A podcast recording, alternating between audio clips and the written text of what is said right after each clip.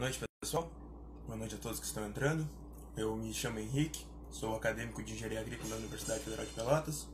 Sou bolsista do Programa de Educação Tutorial do curso de Engenharia Agrícola.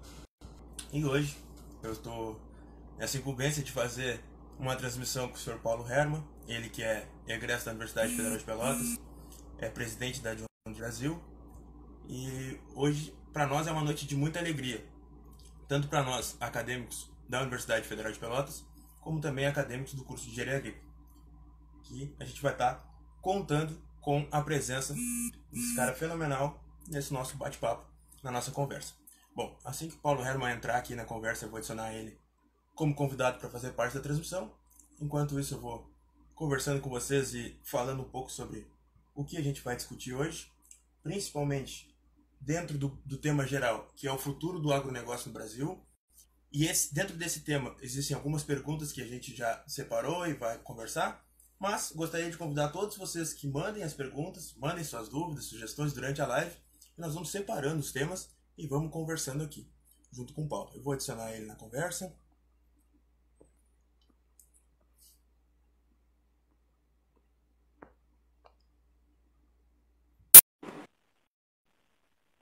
Vou esperar ele aceitar o convite aqui.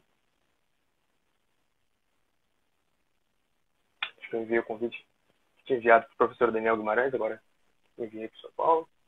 Bom, boa noite, Paulo, tudo bem? Seja bem-vindo Tudo bem, boa noite.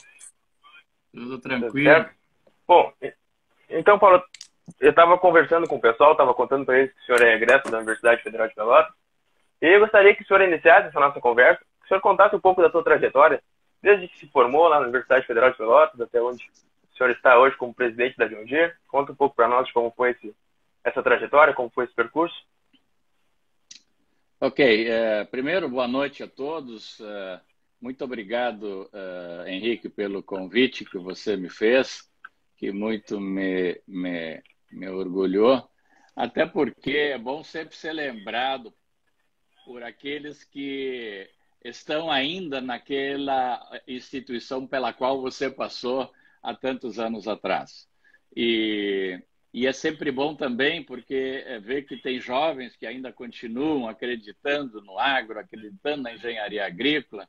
É, é, essa semana, umas duas semanas atrás, eu recebi um livro que foi escrito pela professora Laura, Laura Maria, sobre os primeiros dez anos do curso de engenharia agrícola.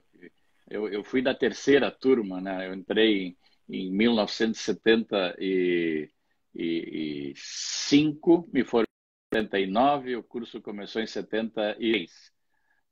Então, você tá contando essa trajetória inicial, e é muito interessante que ela anexa algumas fotografias, e ali eu me vejo nas fotografias, na semana acadêmica que a gente organizou, e foi muito legal, foi um, um, um, um retorno às origens muito interessante. Mas uh, indo à minha história, ela é uma história de, de muito simples e, e, eu digo assim, de perseverança. Eu nasci no interior de São Lourenço, é, é, igual a você, é, e eu sou filho de pequeno agricultor. Meu pai tinha cinco hectares de terra, de atividade agrícola, uma atividade que iria evoluir, porque quando você é um pequeno agricultor, você não tem acesso a pronto. E bom, e aí o que, que eu vou fazer, né? É, e, e aí é muito interessante o critério. Por que, que eu escolhi engenharia agrícola? Né? Eu olhava assim, agronomia, 12 candidatos por vaga. Não sei o que, veterinária, sei lá, outro tanto, né? Agrícola, dois. é aqui que eu vou. Né? Dois candidatos por vaga. E é, deu certo, né? Eu fui lá, em 20 candidatos, foi o 15, 17, sei lá o quê. E porque, na verdade, ninguém sabia que curso era, tanto que tinha muito professor que entrava na sala de aula e falava: ah, eu me pediram para dar aula para vocês, mas eu não sei exatamente para que, que serve esse curso e, e, eu vou dar aqui o que eu dava na agronomia. Né? Então, nós sofremos muito no início, falta de laboratórios, falta de infraestrutura e principalmente eh, até professores sem interesse em dar, porque houve esse, esse curso é, foi um desmembramento da agronomia, né? ele era lá uh, como engenharia rural, né? Era o departamento de engenharia rural que uh, depois acabou se transformando em engenharia agrícola. Então esse foi o meu início. Cinco anos depois me formei e, e no último ano, por isso que eu acho sempre importante atividades extra extracurriculares, extra extra classe, né? No diretor acadêmico ou é organizando essas lives que vocês estão fazendo. Isso aí dá uma exposição de vocês com outras pessoas, com outros eh, segmentos que não necessariamente aquele universo eh, da, da, da, da escola, da universidade. E eu conheci, eh, no último ano, eu fui o coordenador da Semana Acadêmica. Eu fui o cara que organizou a Semana Acadêmica. Então, contra, convidamos vários caras. Na época, a eletrificação rural era, era o Tchan, no Rio Grande. Nós convidamos um cara chamado Seno Dreyer, que era o presidente da, essas cooperativas de eletrificação rural, porque eletrificação rural é uma área da engenharia agrícola, então ali naquela época interessava atrair esse cara, e trouxemos o professor Anivaldo Pedro Cobra, que era, na ocasião, o, presidente, eh, o diretor do CENEA, Centro Nacional de Engenharia Agrícola, um órgão do Ministério da Agricultura que fazia os ensaios e também pesquisas de máquina agrícola. Nesse processo de convidá-lo, ele ficou três dias conosco, conversa vai, conversa vem, e eu me formo no fim do ano e eu não tinha nenhum emprego, ninguém tinha nada para mim. Eu ligo para ele, professor Cobra, o que, que tem aí? Né? Ele falou: olha, eu tenho um estágio para ti, e, que eu posso pagar é três salários mínimos, né? Três salários mínimos na época, cama e comida. Pô, aí um monte de gente ficou bravo comigo, assim, pô, você está ferrando a classe, aqui o, o, o, teto mínimo aqui, né? O piso, dez salários mínimos. Onde já se viu um profissional é, sair com três salários mínimos, isso é um salário de fome, você está aviltando a profissão. E eu estava nem aí, meu negócio era sobreviver com três, com cama e comida, meu amigo. Isso aí já estava bom demais. E me mandei para São Paulo, a fazenda é, ficava lá em, em Sorocaba, né? E aí começa toda a minha carreira. Então, é uma história de superação, é uma história de quem saiu de um lugar muito simples, muito humilde, sem perspectiva, né? E que não queria aquilo e, e, e, por isso fui, fui. Eu sempre digo, não estudei porque eu gostava de estudar, né? Que eu olhava para trás tinha uma enxada correndo atrás de mim. Então eu só tinha um jeito, né? Fugir da enxada e vamos estudar. E assim foi toda a história, cara. Show de bola. Não, show de bola. Enquanto você falava aí, Paulo, apareceu aqui alguns professores, o professor Daniel, o professor Carlos Luz, eles mandaram saudações. Acredito que alguns se formaram na, na, na mesma turma do senhor, o professor Vilela também. Eles são caras sensacionais aí que são responsáveis hoje pela nossa formação, que ficaram na, na carreira acadêmica, e que muitas vezes citam esses exemplos de pessoas que foram para o mercado e que tiveram uma trajetória de sucesso para motivar nós como, como estudantes. E dentro da nossa conversa, a gente estava uh, preve, prevendo entrar no, no futuro do agronegócio no Brasil. E nisso, a gente pode pautar o que o senhor comentou de estar tá fugindo da enxada, hoje muitas pessoas estão voltando atrás da enxada, estão voltando para o agro, que é a tendência do nosso agronegócio no Brasil. É. Eu gostaria que o senhor falasse um pouco sobre esse êxodo reverso que nós, que nós estamos tendo. Até no meu caso, antes da gente conversou, eu lembrei que meus pais vieram do campo e que hoje eu estudo para voltar a trabalhar no campo. Acredito que isso vai ser uma realidade cada vez maior dentro da nossa, da nossa comunidade acadêmica e, e também como isso vai influenciar no mercado futuro do, no agronegócio no Brasil? É. Essa, essa, puxa, essa pergunta é, eu adoro receber, né? Porque é, eu acho que é se tem um tema que eu posso falar dez dias e dez noites é sobre o futuro do agro brasileiro e as grandes oportunidades que ele tem. Eu não tive essas oportunidades, porque quando eu comecei, o agro ainda 40 anos atrás, né, eu fiz 40 anos de formado, o agro ainda, o centro-oeste não, não, não tinha decolado, a agricultura do Rio Grande era uma agricultura que imitava muito a agricultura argentina, mas com má qualidade, porque eles têm clima melhor para trigo, para essas coisas, produtividade. Né? Uh, São Paulo vivia uh, da cana, basicamente, e ainda queimadas de cana, uma coisa pré-histórica, né? Então, o agro brasileiro não era uma coisa que eu entrei porque tinha origem e não tinha o que fazer. Não ia ser dentista porque o médico não tinha competência para isso. Então, vamos puxar enxada, vamos, vamos mexer no agro, né? E nesses 40 anos, eu agora eu digo assim, até sou um arquivo vivo, tenho que me cuidar. porque eu acompanhei toda essa história. Né? Eu acompanhei a história da mecanização. Se eu, eu olhar o professor Elton uh, Gutierrez, que é o nosso é, Gutierrez, né? nosso professor de mecanização, né? e olhar os equipamentos que a gente estudava, pô, um chassi velho de um trator Massey Ferguson, 1965, que um dia um cara doou para as escolas de agronomia e nesse, nesse troço a gente trabalhava. Né? Então, é, tinha pouca motivação realmente e, e, muito menos qualquer visibilidade para se imaginar que o agro chegasse aonde chegou. Nós temos hoje, na mecanização, que é, esses anos todos eu me dediquei à mecanização, nós temos qualquer trator hoje no Brasil, né, é, é, de, desses mais de, de, de médio tamanho para cima, é, tem muito mais tecnologia do que o carro, qualquer carro importado que puder trazer. Né? Eu, a, a, tecnologia que tem dentro do trator 8R da John Deere é maior do que tinha na Apollo 11 que pousou na Lua. Foi, voltou e trouxe, levou gente e voltou com gente.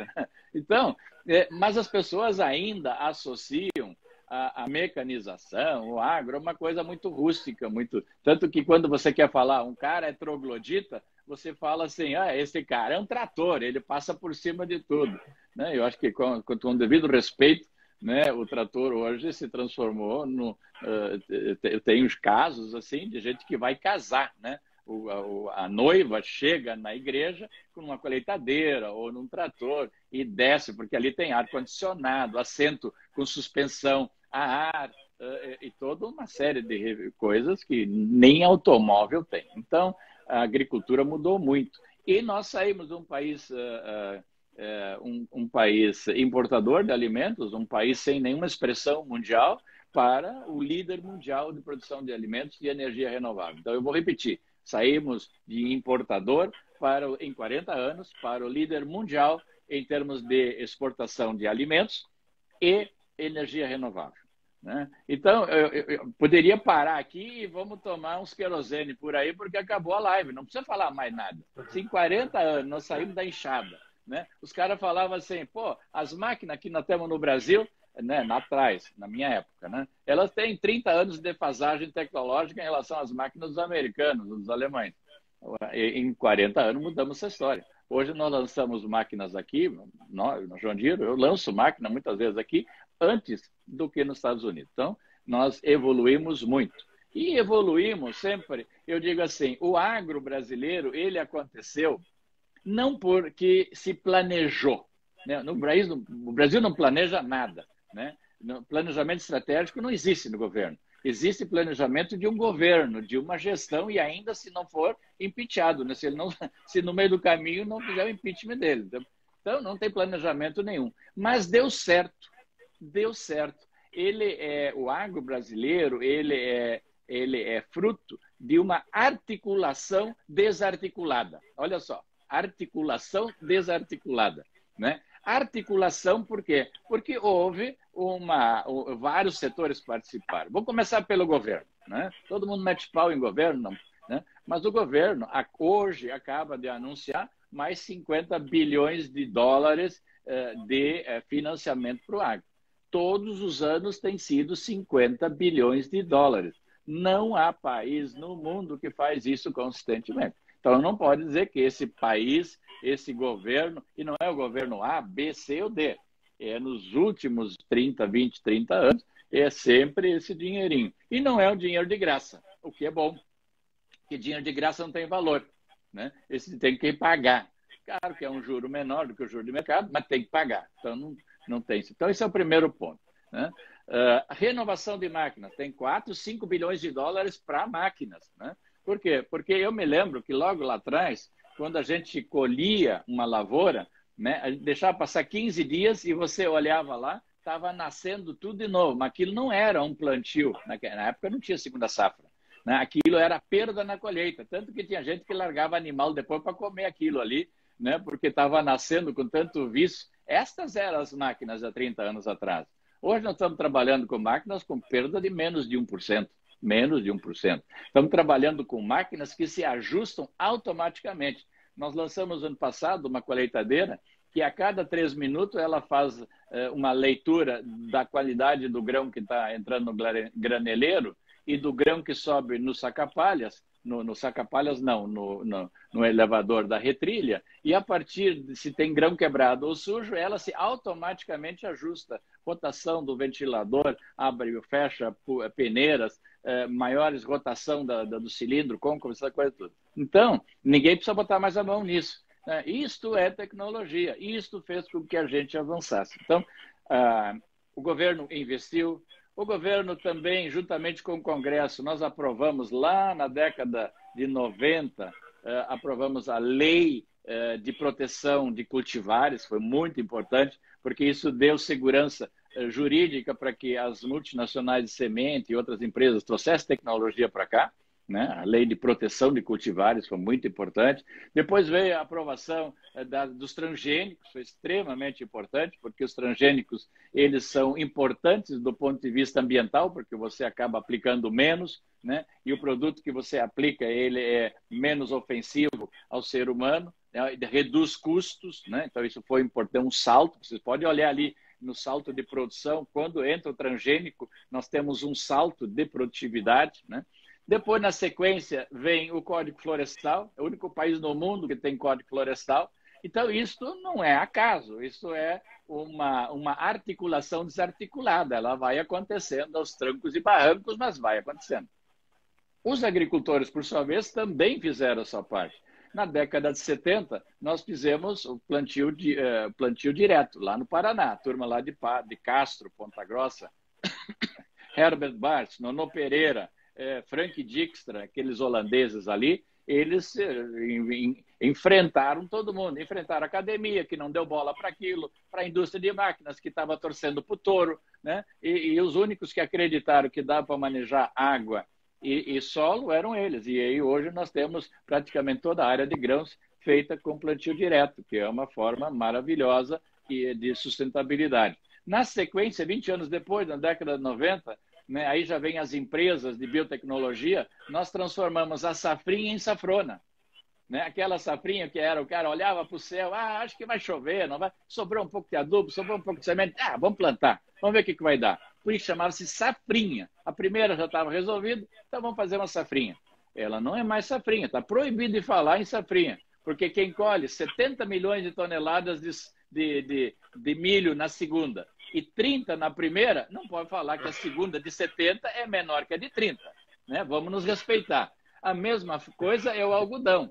Todo o algodão brasileiro é plantado a segunda safra em cima da lavoura de soja. Então, vamos nos respeitar. É a segunda safra e a primeira safra. Só tem no Brasil isso. Por quê? Porque tem que ter sol. Né? E agricultura é sol. E sol é fotossíntese. E fotossíntese é exatamente o que é é, é, é, que age sobre o metabolismo das plantas e as desenvolve. Então, esse é o segundo grande é, tema. E o terceiro é o ILPF, que está nesse momento bombando. Né? É a integração da lavoura, né, do grão, né? primeiro a soja, depois vai o milho, junto com o milho vai um, um capim chamado braquiária, depois colhe o milho, aí fica o capim, aí bota boi, engorda o boi, né? e, e ainda pode fazer com eucalipto. Então você tem é, várias coisas, né? Eu sempre brinco dizendo que isso é uma pistola de três a quatro canos, porque o primeiro cano é a soja, o segundo é o milho, o terceiro é o boi, o quarto é a palhada e o quinto é o eucalipto, que é o fundo de previdência privada do agricultor, porque ele colhe o dia que se apertar. Se não se apertou, deixa lá o eucalipto, ninguém vai roubar o eucalipto. Então, essa pistola, isso dá resiliência ao produtor. Isso reduz o risco de crédito. Isso melhora, por exemplo, se ele tem um problema numa safra, ele ainda tem duas ou três para se recuperar dentro daquele ano agrícola. Tudo isso é o ILPF, sem falar na questão da mitigação dos gases de efeito estufa, sem falar no sequestro de carbono. Né? Um hectare de ILPF, ele sequestra, ele enterra 5 toneladas de CO2 equivalente por ano. 5 dado medido pela Embrapa. Agora veja só, se no mercado internacional a tonelada de carbono é, é, é, é negociada a 40 dólares e eu enterro 5, né, uma bomba de carbono, o carbono dentro da Terra é ótimo, né, ele tem uma função fantástica. Né? Eu tenho ali 200 dólares de serviços ambientais que nós vamos ter que monetizar isso aí. Vou ter que trazer. Isso pode ser o resultado de um ano que, por exemplo, tem uma frustração de safra, frustração de preço, coisa tipo assim. Então, o agro brasileiro ele é fruto de uma articulação desarticulada entre governo, entre o Congresso, entre a, a, a iniciativa privada, os agricultores com sua, sua, sua, sua determinação, sua raça, sua coragem, sai do Rio Grande, abre o Mato Grosso, vai morar nas barracas de, de lona preta, por, por meses, não tem estrada, não tem ponte, não tem escola, não tem hospital, não tem nada, e constrói aquilo do zero. Né? É uma articulação também é, estruturada pela Embrapa, que foi fundada em 1972 e hoje é a maior empresa de pesquisa é, dos trópicos do mundo. Né? É, é o orgulho nosso. Então, bota tudo isso junto, nós chegamos onde chegamos. Então, não é obra do acaso, não é golpe de sorte, é trabalho e muito trabalho. Agora, há, há o estilo brasileiro, desarticulado. Cada coisa foi acontecendo ao seu tempo. Tu perguntar se alguém escreveu um livro e dizer que isso foi planejado, eu vou escrever outro dizendo que isso é mentira. Né? Agora, isso não tira o valor de tudo que foi feito. Tem as escolas também. Ah, o, o, tenho aí o, o, o Francisco Vilela, meu, meu, meu querido amigo, o Daniel Guimarães, o Vanderlan, toda essa turma aí e tantos outros, eles ficaram ali, outros foram para a Universidade de Lavras, a Cristina Cavaleiro, e, e eu, eu, tenho um montão de gente que foi para a academia é, preparar gente e mais gente, né? pesquisas, né? o Vilela entrou fundo na parte de beneficiamento, sementes, melhoramento, né? E, e, e, isso é o agro brasileiro. E vocês não têm que ter dúvida nenhuma. Vocês estão no lugar certo, na hora certa, fazendo a coisa certa. Show de bola. Que aula de conhecimento. A gente tinha separado, uma das perguntas era justamente para falar sobre o potencial, o potencial do Brasil. E essa pergunta está explanada para todo mundo ver que realmente é o que a gente mais tem, é esse potencial. E, Paulo, é importante da gente ressaltar que o senhor falou um pouco sobre cultura do algodão no Mato Grosso, tem a região do Mato Piba, tem aqui a região do sul do Brasil, que é, que é totalmente diferente, tem produção de arroz. Então, o Brasil, ao longo do território, a gente vai encontrando diversos, diversos cenários e que se variam muito de um para o outro. E aqui na região sul a gente tem muitos pequenos produtores. E normalmente quando a gente faz uma live, a gente faz um projeto, uma palestra, normalmente o pessoal volta para isso. Tá, tá evoluindo muito, tem um cenário muito otimista, mas e com o pequeno produtor? Quando que isso vai chegar no pequeno produtor? Quando que o pequeno produtor vai, ter, vai estar de fato ligado à agricultura 4.0, no caso, dar esse salto da 3.0 para 4.0, e como que é essa perspectiva para todo, que a gente vai conseguir dominar todo mundo nesse sentido de estar todo mundo na mesma linha, todo mundo na agricultura nova, na era digital. E quando que esse cenário vai ser visível? Se existe como fazer uma previsão desse, dessa chegada de tecnologia? Bom, essa pergunta é muito boa. Eu adoro quando ela vem é, e eu tenho muita autoridade para falar, porque eu venho desse meio. Porque se eu tivesse nascido na cidade, eu iria teorizar sobre esse assunto. Mas eu vivi, eu já puxei capinadeira, eu já peguei cavalo, eu já, eu já fiz de tudo isso aí, entendeu? Então, eu sei bem como é que é esse, esse mundo. E aí nós temos que começar a separar o que é ideologia do que é a, a realidade dos fatos. Esse negócio de propriedade familiar, isso é uma grande balela. Uma grande balela. Isso é ideológico. Porque todas as propriedades, 90% das propriedades no Brasil, independente do tamanho, elas são familiares. Não importa o tamanho, é familiar. A Amage é familiar, a Bom Futuro é familiar, planta 500 mil hectares, a SLC é familiar, né? Agora que ela abriu o capital, mas até pouco tempo atrás era familiar e por aí vai. Mas, eh, não existe esse negócio. Né? Existe sim a, a, a, a agricultura da pequena produção e a agricultura da grande produção. Essa é a divisão certa. A agricultura, vamos pegar de trás para frente, da grande produção é aquela agricultura de commodities. O que, que é commodities? É um nome bonito para dizer coisa comum. Commodities é coisa comum, não vale nada. Porque um grão de soja é uma commodity. É uma commodity aqui na Argentina, é, na, na China, Estados Unidos, tudo igual. Grão de soja é grão de soja.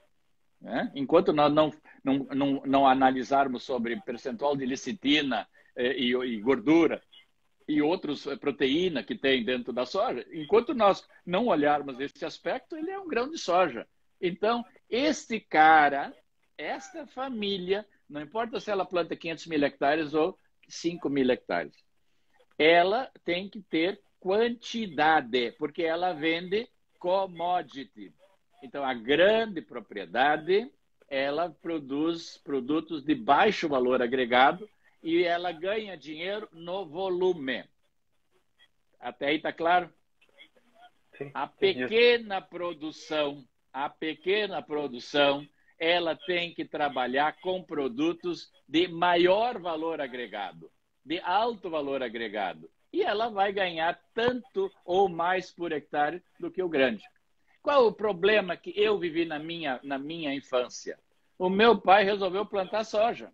Com 5 hectares de terra, está errado porque ele entrou numa cultura commodity, onde ele não tinha como, não ia nunca ter volume de produção.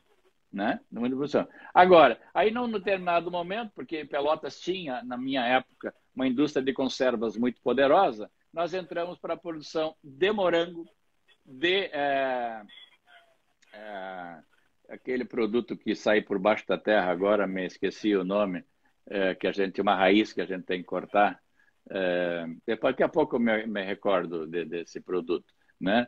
É, aspargo. Esses, aspargo. Aspargo. Né? Agora, aspargo, é, quem já viveu nisso, não dá para plantar mais de meio hectare. Porque a hora que você terminou de colher na ponta, já está rachando lá na outra. E o aspargo não pode tomar sol, porque aí ele clorofila e perde valor comercial. Aspargo tem que ser branquinho. E para ser branquinho, ele tem que estar debaixo da terra. Você vai cortar quando a terra começa a rachar, você pega um facão e vai lá embaixo e tira ele. Ok? Então imagina você plantar 100 hectares de aspargo. 100 hectares de morano, quem é que vai aguentar isso aí? Não tem jeito. Então, é, é, a, pequena, a pequena propriedade tem que trabalhar com o conceito da pequena produção de alto valor agregado. Paulo, mas o que, que é isso? Olha, vamos lá. Essências aromáticas. Nós ainda importamos hoje camomila, importamos uh, hortelã do mundo inteiro. Hortelã vai em tudo. E nós temos um fotoperiodismo no Rio Grande do Sul muito próprio para hortelã, entendeu? Nós temos noz moscada, nós importamos. Todas essas coisas, canela e cravo, tudo isso que vai na, na, na, na essas essências aromáticas, tudo é importado. Tudo é importado. Não, não temos produção. Tá? Então, isso é para pequena propriedade. O que mais? Flores. Flores. Né? Imagina um hectare de rosa. Haja namorada para dar tanta rosa. Né? Então, uh, o cara aqui em Campinas, agora estou falando em Campinas, aqui porque eu estou em Porto Alegre nesse momento, mas eu trabalho em Indaiatuba. E, e perto de Campinas tem um lugar chamado uh, né, Olambra, né? que é dentro do município de Jaguariúna.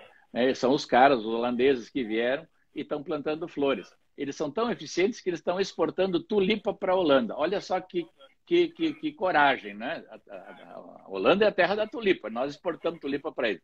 O latifundiário tem 5 hectares. O latifundiário tem 5 hectares. Então, o problema não é porque eu sou pequeno, eu sou estou fadado a morrer. Não, eu, eu sou pequeno, eu tenho que procurar um produto e aí tem que entrar a nossa Emater, a Secretaria, a Secretaria da Agricultura e estruturar, fazer o que a gente chama de zoneamento. O que, que serve lá em São Lourenço? O que, que nós podemos plantar? Qual é o grande problema de São Lourenço, Canguçu, essa turminha nossa aí, Camacuã? Pelotas também. Nós temos uma, uma, uma, uma muito minifúndio ali. E o minifúndio foi salvo pelo tabaco. Né? O tabaco muito melhor do que a soja, muito melhor que o milho, muito melhor que a batata, muito melhor que a cebola, que é todas essas coisas que a gente plantava. Né? O tabaco dá uma renda grande, uma boa renda, e ele recuperou a nossa colônia. Só que o tabaco é um produto em extinção. O tabaco está com os dias contados. Então, toda essa economia de São Lourenço, de Canguçu, de Pelotas, de Arroio Grande, Arroio do Padre, uh, e por aí vai, essa turminha aí, está ferrado se nós não fizermos rapidamente a conversão. E a conversão pode ser para hortigranjeiros. Nós precisamos, hortigranjeiros não dá para plantar mais de meio hectare. Né? Aí depois tem toda a questão da plasticultura, tem toda a questão da hidroponia, né? tem tanta coisa que a gente pode fazer. Então, é, eu volto a dizer, primeiro, vamos desmistificar. Não existe pequeno, pequeno agricultor, existe a pequena produção, que tem que ser de alto valor agregado, e a grande produção, que é de baixo valor agregado. Esse é o número um.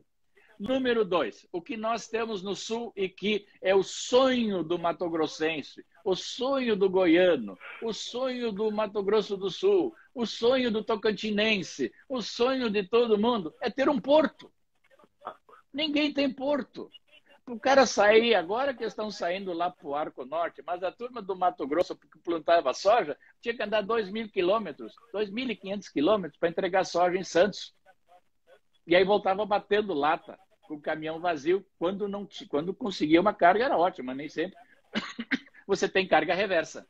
Entendeu? Então, nós temos a 100 quilômetros, a parte mais pobre do Rio Grande está ali na Zona Sul. Meus municípios ali que eu falei, essa é a turma, a turma que ficou para trás. Né? Mas ela está sentada em cima de um porto. Nós temos 150 quilômetros do melhor porto do, do sul do Brasil, Rio Grande. Então, o que, que nós temos que fazer? Nós temos que usar o porto. O porto é, é o passaporte para o mundo. Nós somos produtor para o mundo. Então, nós temos que olhar. O que, que o mundo quer? O mundo quer proteína. O mundo precisa de proteína. Aqueles asiáticos tudo ali, comedor de morcego, de, de, de, de cobra, de lagarto, de, de, de gafanhoto. Esses caras que fazem essas zoonoses e depois espalham essas porcarias mundo afora, que a gente gasta bilhões de dólares depois para se proteger, esses caras ele tem que ensinar a comer picanha. O dia que ele bota uma picanha na boca, nunca mais ele vai ver um morcego. Ou vocês acham que morcego é melhor que picanha? então, gente, essa é a lógica. Ela tem que fazer frango, tem que fazer porco integrado, né? Isso é coisa de quebrou a consulate ali. Pô, vamos ter que juntar, vamos levantar essa consulate de novo. Eu tenho ali um frigorífico a, a 40 quilômetros do Porto Rio Grande e vamos ter uma base de pequenos produtores aí. Vamos integrar isso aí, fazer um grande projeto de frango e de porco. Nós estamos vendendo frango, tudo, tudo que dá, todo porco e não tem suficiente. Agora com essa peste suína africana aí que matou a metade dos porcos, tiveram que matar lá na China, mais uma zoonose, mais uma peste que eles criaram, né? Uh, abriu espaço para a gente vender porco para eles para o resto da vida. Então, é, nós primeiro temos que parar de chorar. Nós não somos pequenos e, por ser pequenos, estamos condenados à morte. Né? É, isso mudou. É, agora, nós temos o porto. Né? Nós temos que buscar com os nossos técnicos é, mapear os nossos municípios, ver qual é a aptidão deles, né? E vamos produzir proteína, que o mundo está faminto por proteína animal. E isso aí, não tem o que, não tem o que dar errado. Tem, qual é o problema? Não tem o que dar errado. Certo, o senhor falou um pouco agora sobre proteína animal, citou os exemplos da produção do gado e produção suína, mas e na questão dos grãos? Aqui no, no, sul nós temos o porto muito próximo e nós temos alguns latifundiários aqui, não sei se dá para caracterizar assim, mas que produzem arroz. E o arroz é uma fonte de carboidrato. E na verdade até o arroz que se consome fora do Brasil nem é esse mesmo arroz que nós produzimos aqui e tal. Então daqui a pouco um monte de assim, pessoal que está em cima do arroz, está insistindo com o arroz, versus a proteína da soja, que é riquíssima nesse, nesse, nesse componente, será que daqui a pouco a gente poder fazer um balanceamento aqui dessa nossa região, começar a produzir mais soja ao invés do arroz e utilizar o porto para exportação desse pessoal que, que não, não tem potencial agrícola, que não se compara o potencial que eles têm lá com o potencial que nós temos aqui, será que nós não faríamos mais dinheiro, digamos assim? Lógico, a sua pergunta é maravilhosa, parece que a gente combinou, né? Primeiro, nós estamos produzindo arroz demais. O Brasil ele é, é, produz 11 milhões e meio de toneladas de arroz e consome 11,5 11 milhão de toneladas de arroz. A gente exporta 1,5 e traz de fora 1,5. Ou seja, tem arroz demais.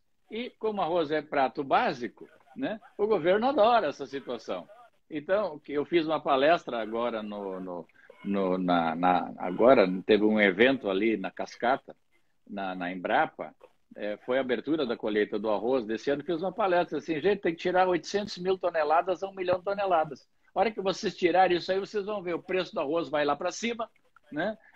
não precisam correr mais para Brasília, né? o consumo está caindo mesmo, o consumo per capita de arroz é menor hoje do que era 10 anos atrás, o jovem não está comendo mais arroz, então vamos botar outra coisa. E vamos botar soja.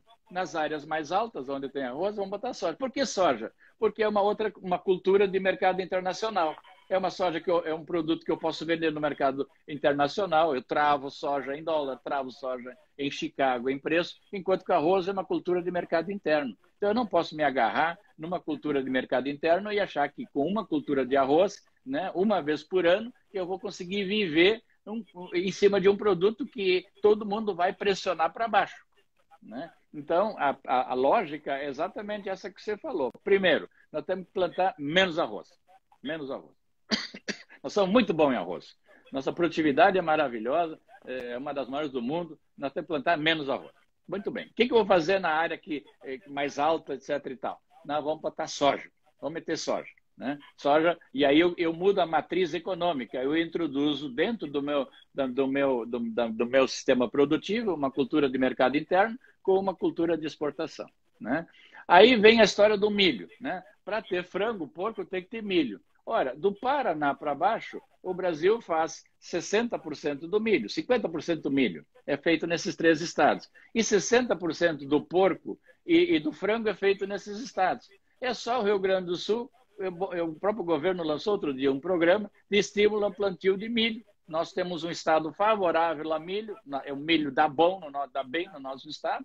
Eu teria comida barata, teria o milho no estado, alimentando os frangos e entregando em Rio Grande. Não tem solução, não tem equação mais perfeita. A turma do arroz tira um milhão de toneladas, o preço vai a 50 reais o saco, né? e ainda bota uma cultura internacional, uma cultura uma, de mercado internacional, para você ter um equilíbrio melhor no seu fluxo de pagamento e ficar mais resiliente a, a, a problemas de mercado. Solução tem. O que nós temos é que botar a trabalhar, botar para estruturar. Certo. Eu até estou. Agora eu olhei aqui, já, já se passaram 40 minutos e a gente tinha disponibilizado uma caixa de perguntas, o pessoal está interagindo durante a live. E agora eu percebi que, na verdade, estou sendo egoísta. Estou conversando com o senhor e estou esquecendo o que o pessoal já tinha me perguntado.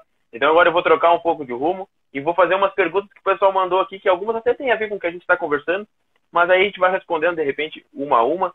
E aqui o Thales Leandro, ele mandou uma pergunta assim, Paulo. Como recém-formado, tá? Agora, essa pergunta dele vai entrar um pouco na questão da pandemia, que a gente não tinha falado ainda, mas que é inevitável que isso acontecesse. E ele quer saber como recém-formado pode se sair dentro dessa, encontrar boas oportunidades com esse cenário que a gente está tendo agora em função da pandemia? Bom, a, a, a pandemia, é, nós temos dois lados. Né? Nós temos o lado da tristeza, é, nós vamos perder é, amigos, é, familiares, é, conhecidos, não tem jeito. Né? Toda a pandemia traz mortes, é o H1N1 é, e tantas, o SARS, tudo isso aí né? A AIDS, quanta gente boa a gente perdeu é, com essas coisas, né? A AIDS matou 30 milhões de pessoas, né? A, a, a, a, gripe espanhola lá matou 80 milhões de pessoas, né? E eu acho que essa, essa, esse Covid aí tá, sei lá, 450 mil, não vai chegar a um milhão de pessoas, ou seja, comparativamente não é nada. Mas é uma pessoa da minha família, vou chorar tanto quanto se tivesse uh, uh, 80 milhões. Mas esse é o lado ruim da história, esse é o lado triste da história, né? E, e, e, e a gente tem que lamentar e a gente tem que se ficar entristecido.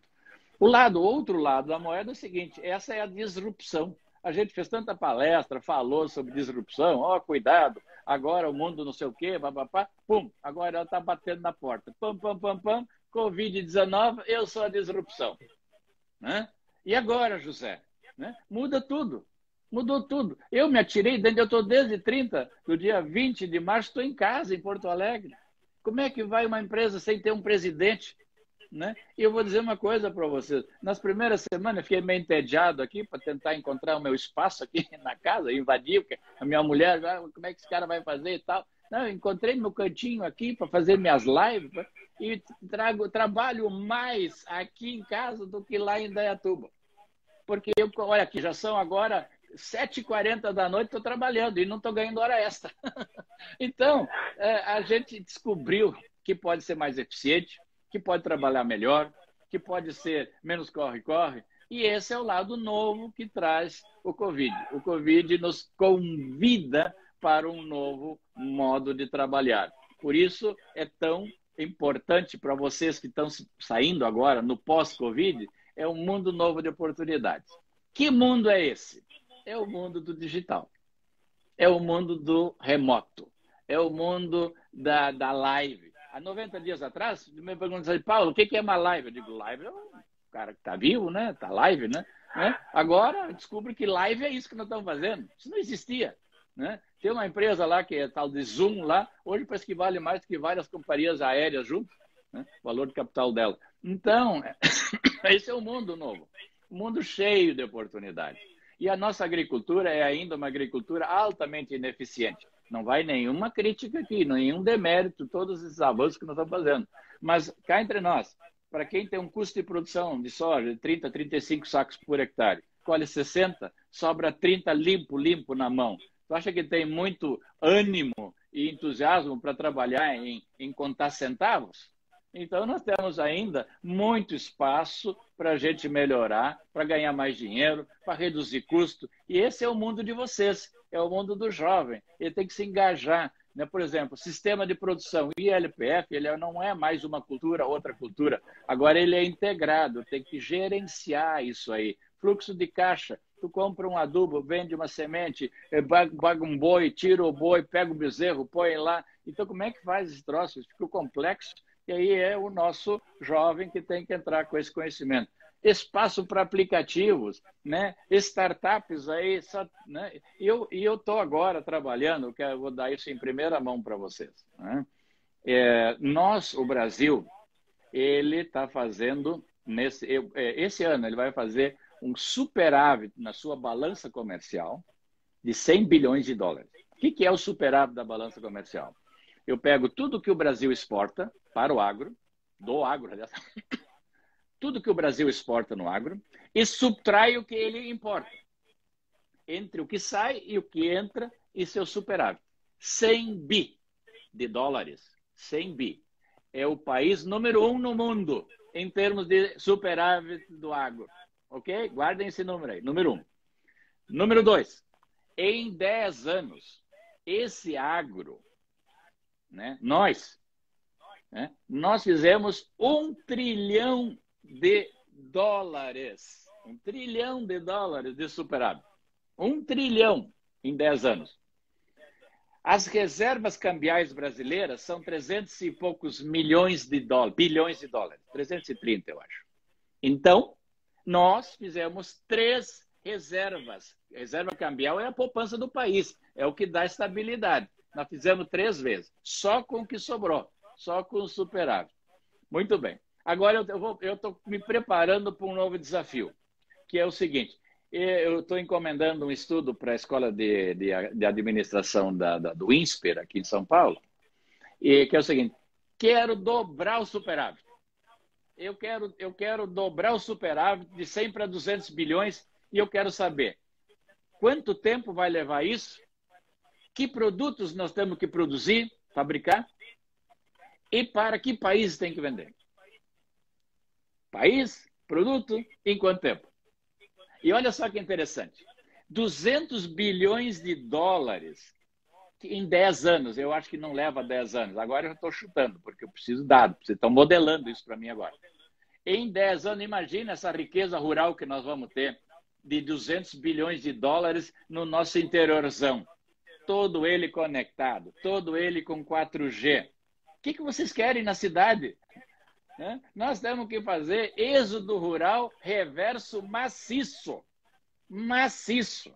É cidade que vai ter as universidades, é o campo que vai ter as universidades, vai ter a qualidade de vida, vai ter os bons hospitais. Eu já estou fazendo um aí no interior de São Lourenço, todo ele automatizado, é, é, digitalizado, é, sala cirúrgica digital, por que, que eu tenho que ir para São Paulo? Para que eu tenho que correr para Porto Alegre? Vamos fazer lá na reserva, no interior de São Lourenço. A riqueza que nós vamos construir com um superávit de 200 bilhões de dólares, minha gente, o, o, não vai ninguém mais querer ficar na cidade. Nós vamos trazer todo mundo de volta, vamos acabar com essa, essa poluição, né? porque quem é responsável pela poluição do Brasil não é o campo, é a cidade. A imundície está na cidade. Então, porque tem muita gente lá, ninguém consegue administrar isso. Então, vamos trazer esse povo de volta, gradativamente. E vocês, meus queridinhos, vocês estão chegando na hora certa de tudo isso acontecer. Aliás, eu estou com inveja de vocês. Eu queria ter a idade do Henrique. Eu queria ter a tua idade. Né? Que idade você tem? 24, professor. 24, 24 anos. Isso aí é uma injustiça comigo. Né? Eu precisava ter, eu até vou dar 30 anos. Né? Imagina eu ter 30 anos, quanta coisa nós iríamos. Nós vamos botar digital em todos os cantos. Né? No meu tempo, Henrique, era o seguinte: a turma se dividia entre, o mundo era dividido entre os meninos e as meninas da cidade e os do campo, da colônia. Então, os da cidade tinham as notícias, tinha televisão, tinha luz elétrica, sabia de tudo. E o campo ficava sempre seis meses atrás. Então, por exemplo, quando eu olhava assim, oh, agora a moda é boca de sino. Eu fazia minha calça boca de sino, chegava na cidade, a moda já não era mais. então, essa era a divisão entre os jovens, né? O da cidade, o caboclo, né? o grosso e o da cidade. Agora não vai ser mais assim. Agora vai ter uma outra classificação, continua, a sociedade gosta de se classificar. É, agora vai ser assim: os conectados, não importa onde estejam, pode estar no meio do mato, preferencialmente, debaixo de uma árvore grande, né? 4G, né? E os desconectados. Se está na cidade e não está conectado, está fora. Então, esse é o novo mundo. E por isso que eu vou fazer tudo para ajudar a acelerar. E o Covid vai ser o grande acelerador. Agradeço ao Covid essa aceleração que ele vai trazer né, no agro brasileiro, principalmente, tornando ele mais digital, mais conectado e, principalmente, é, mais moderno. Certo. Aí entra um pouco da, da capacidade da gente enxergar a oportunidade. Né? Por exemplo, nós, para nós trazer uma palestra, fazer, convidar o senhor para fazer uma palestra, é um evento que vai acontecer, que a gente tem esse objetivo, mas sabe-se lá quando vamos encontrar um tempo na agenda do senhor, quando vamos uh, ter em comum uma data, e aí, de repente, meio a tudo isso, estamos trabalhando remoto, deve fazer sete dias que nós contatamos, estamos aí com a live pronta, com o roteiro pronto, com a conversa legal. Isso, do, do dia para a noite, a gente conseguiu um sonho que nós tínhamos há vários anos. Então, com certeza está na oportunidade de cada um. Então, um pouco nesse cenário que a gente falou de, de oportunidade e tal, o senhor falou um pouco que o senhor queria ter a minha idade, eu queria ter o conhecimento do senhor, eu vi as pessoas falando ali. E surgiu uma pergunta para nós, Paulo, que é a seguinte: o que, que o Paulo Herman de hoje diria para o Paulo Herman de 40 anos atrás? O que seria essa conversa? Rapaz, eu só continuo fazendo o que você fez. Eu acho que aqui eu quero dar uma coisa. É, vou, vou, vou com, é, confidenciar aqui uma coisa que aconteceu na festa de fim de ano, foi muito interessante, encontramos todo mundo. E aí, um passeio de barco ali no, no Arroio Pelotas e tal. E aí depois estamos querosene para cá e para lá, e aí a gente vai se soltando, né? E aí um colega me falou assim, cara, eu não consigo entender uma coisa. Você que nunca foi grande coisa na faculdade, como é que você chega presidente da maior multinacional aí de máquinas do mundo, né? Porque é interessante, é, a, a lógica, a lógica nós temos que mudar. A lógica é o seguinte: o melhor aluno que tira as melhores notas da faculdade tem que ser o cara melhor no, no mercado. Que não é assim. No, no, no, mercado de trabalho, é importante a inteligência emocional da pessoa. Uma andorinha não faz verão. Eu posso, ter, eu posso me formar com nota 10 na universidade, tudo certinho, vou ganhar um belo diploma e uma medalha no peito no dia da formatura. Minha família vai ficar contente e eu altamente orgulhoso. Mas para a empresa que vai me contratar, isso vale zero. Porque se esse cara é egoísta, se esse cara não sabe trabalhar em grupo, se esse cara é um cara que não compartilha as experiências dele e o conhecimento dele, ele não vai prosperar em lugar nenhum. Então, o que importa, e as, infelizmente a nossa universidade ainda não despertou para isso, nós temos que trabalhar a inteligência emocional do jovem. Né? Eu não, eu não, se você me passa na prova, isso, isso, isso é um conceito ultrapassado. O importante é se você tem a capacidade de articular pensamento, de trazer pessoas, montar times multidisciplinares para que a gente consiga um resultado final mais enriquecido, que sempre vai ser melhor que o seu. Duas cabeças sempre pensam melhor que uma. Então, esse é o primeiro ponto. A universidade tem que repensar. Eu tenho que ter cadeiras que estimulem a inteligência emocional, o desenvolvimento da inteligência emocional, emocional, a liderança, a comunicação. Como é que eu comunico as minhas ideias? Isso é uma, uma coisa importante. A segunda coisa que eu acho que a universidade, principalmente pública brasileira, ela tem que começar a tentar por uma coisa, né? Ela está sendo tremendamente injusta, né? Na maneira com que nós trabalhamos hoje. Hoje, o aluno que tem dinheiro, ele vai, ele vai na faculdade federal. Ele entra na federal porque ele pode pagar um cursinho, ele vai nas melhor, ele faz a melhor é, ensino fundamental e ele e ele passa no vestibular. O pobretão que não tem, vai já começa numa escola pública, não faz, não tem condição de fazer cursinho, ele vai para a escola particular. Quando ele vai. Então começa ali a diferença entre nós começamos a dar ao rico, né, a chance de não pagar e ao pobre, né, ele tem que pagar. Esse é o primeiro ponto. O segundo ponto é de que a universidade ela é pública, pago com dinheiro do cidadão, aquele que vai dentro e o que não vai lá para dentro ok? Então, o conhecimento que ela gera, ele tem que ser público. Então, o Covid, graças ao Covid, nós vamos ter agora aulas né, digitais e que os professores vão postar essas aulas, vão deixar elas. Né? Eu, vai fazer presencial para a turminha ali, os, os, privilegiados. Né? Eu, eu, eu, eu passei no vestibular, né? Uh, tive sorte né? Estudei pra caralho, né? Fiz um, uma preparação, então, mas eh, eu, eu, não era, eh, eu não sou da classe de universidade federal, eu sou da classe de universidade particular. Essa era, era o meu, meu, meu destino, né? Eu sou uma exceção. Mas vamos lá. o professor Vilela dá uma aula, né? É gravada a aula do professor Vilela. Ele vai botar lá no site da universidade. E eu que não entrei na universidade, eu vou lá estudar essa aula dele e a universidade vai criar um diploma para mim. Ela vai me fazer uma prova, também é, digital, à distância. E se eu passar nessa prova, ele vai dizer assim: olha, esse cara, seu Paulo Herman, ele não frequentou a aula regular, mas ele teve um aproveitamento que eu posso dizer que isso é uma especialização de engenharia agrícola que ele fez.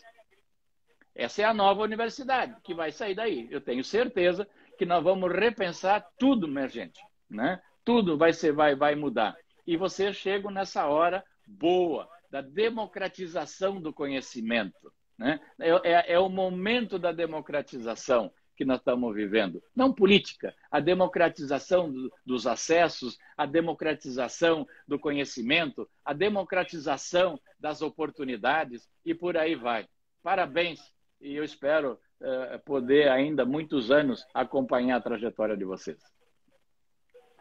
Com certeza. Paulo, a gente está, infelizmente, chegando para o lado final aqui. Eu gostaria muito de agradecer tudo que o senhor vem compartilhando, conhecimento que o senhor compartilha conosco. E eu gostaria, uma das perguntas que chegou para nós, que também é uma pergunta pessoal, eu gostaria de saber se o senhor tem algum, algum conselho, se o senhor tem algum livro que o senhor leu, algum curso que o senhor fez, alguma coisa que, que pode mudar, dar uma guinada na carreira. Daqui a pouco tem um autor que o senhor acompanha, ou alguma coisa que o senhor indica para nós, estudantes. Rapaz, eu sou meio, meio, meio ruim nessas coisas, né? Porque eu me sempre considerei um meio um sobrevivente, né? Então eu catava uma migalha aqui, uma migalha ali e estava me virando. E a minha grande habilidade sempre foi inteligência emocional, né? Eu sei que o ser humano, o homem, né? Ele tem o poder dele pode vir de três formas, né? Ou uh, do dinheiro, né? O cara é feio, né? Arruma uma namorada bonita, vai ver, ele era feio e burro tinha dinheiro. Então, o dinheiro, muitas vezes, né, faz você parecer melhor que você é. Outro é o marombado, né? É o músculo, né? É o cara que arruma a namorada mais bonita porque ele, ele é o galo, né? Ali combatendo. E o terceiro, né, onde o meu encaixo, eu sou magrinho, refestelado, pobre, né, feio. Né? Então eu tinha que me virar é pela, pela minha cabeça, pela e não é inteligência, é habilidade de sobreviver, é habilidade de negociar, é habilidade de fazer alianças, é habilidade de trazer um grupo junto e esse junto, esse grupo ser mais forte é, do que o outro grupo e por aí vai. Então, eu acho que isso é muito importante para vocês. Livros, tem um monte de livros aí, é, vocês vão encontrando ao longo da vida, porque o livro se se, se obsoleta muito rapidamente. Hoje é importante vocês entenderem muito da China, porque é da Ásia, porque ali vai estar a classe média mundial, ali vai estar o, vão estar os estômagos e o dinheiro. Então, quando você consegue combinar estômago e dinheiro, opa, isso aí eu não, tenho que prestar atenção, ali é que tem oportunidade. Então, é, é, é isso aí. Mas eu queria encerrar, Henrique, um pouco diferente, se tu me permite.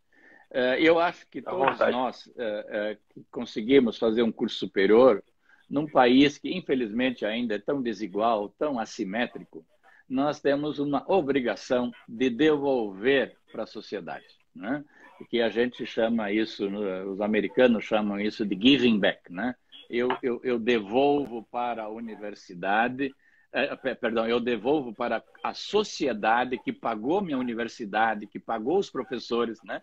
É, eu devolvo para eles um pouco daquilo que eu ganhei. Você tem que ser grato a isso aí. Eu morei sempre em casa do estudante, eu comi sempre em RU, eu estudei sempre em escola pública. Eu, eu, eu tenho que ser agradecido, porque alguém pagou isso aí. Eu paguei menos pela comida do que eu, que eu, que eu gastei. Eu paguei menos no RU do que ele me custou. Então, eu tenho que. E aí é a história do giving back. Vocês têm que, desde, desde o início da vida de vocês, vocês têm que dedicar um tempo ao voluntariado, vocês têm que olhar um pouco para os mais menos uh, favorecidos, porque isso engrandece vocês.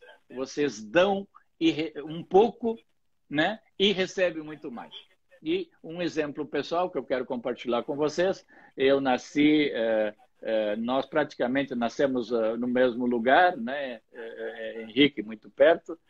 E, e, tem um hospital no interior da, de São Lourenço, num lugar chamado Reserva, esse ano faz 90 anos, fez 90 anos no ano passado. E ele teve um auge, um período de grande sucesso, e depois ele praticamente quebrou, virou estacionamento né, de idoso para morrer lá. Quando o cara não conseguia mais com o seu idoso, levava ele para lá. E um dia eu estou visitando a minha mãe, que ainda está viva, e aí, na hora de ir embora, uma senhora para o carro e disse: Paulo, tu não quer doar duas latas de tinta? Nós precisamos pintar o hospital aqui, estava realmente muito feio. E eu disse: esse é o chamamento que a vida dá, às vezes, para vocês. Né? Eu estava indo embora, nunca entrei nesse hospital, moro lá. Eu sei que o meu pai trabalhou lá, ajudou a construir lajes, trabalhou a noite inteira lá, padiolando lá, eh, concreto e tal. E aí veio um chamamento. Ela parou duas latas de tinta e eu entro e digo, deixa eu dar uma olhada. E eu vi que não eram duas latas de tinta. Né? Era toda uma reorganização. E eu estou há 10 anos lá. Né? Henrique, você já vai várias vezes, você foi lá, você é testemunha disso. Nós temos hoje o melhor hospital rural do Brasil. Não tem outro igual.